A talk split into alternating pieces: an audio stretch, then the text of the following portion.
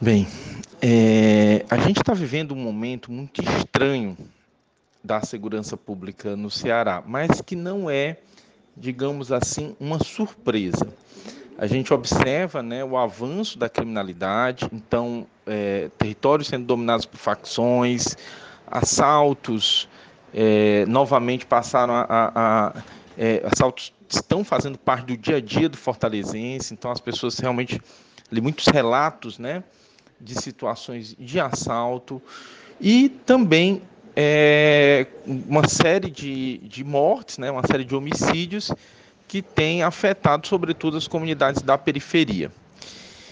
Isso tem um, um, um, um é, um, é um sinal né, de que as, de determinadas dinâmicas criminais estão prosperando na cidade, zona metropolitana, na verdade, em todo o estado do Ceará, mas o que a gente observa é muitas vezes uma situação no qual a polícia não consegue é, efetivamente é, enfrentar esse tipo, de, esse tipo de criminalidade, mas quando vai atuar, atua com violência e em muitas situações atua produzindo a morte de jovens negros que muitas, em muitas situações não são os protagonistas é, dessas dinâmicas criminais. Na verdade, eles são muitas vezes vítimas de ações equivocadas, né? E não poucas vezes vítimas de é, é, da própria, da, digamos assim, do próprio racismo interno das forças policiais,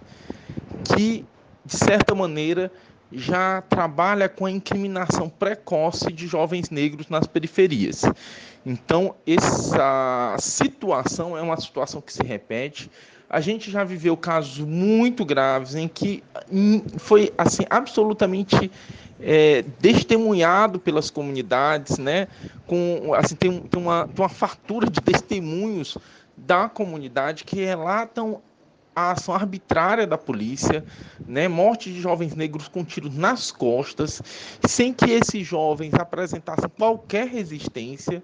Então, são situações que estão prosperando no Ceará e que não fazem parte, obviamente, a polícia vai dizer: ah, nós estamos enfrentando o crime. Pois se está enfrentando o crime, não está funcionando.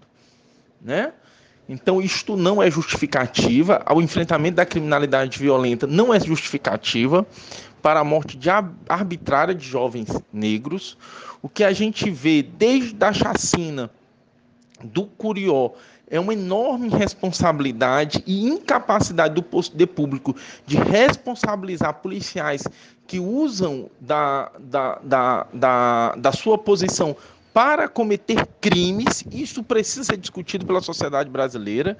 Né? Ah, existem pessoas dentro da, da, da, das, das forças policiais que estão, inclusive, em cooperação com o crime, né?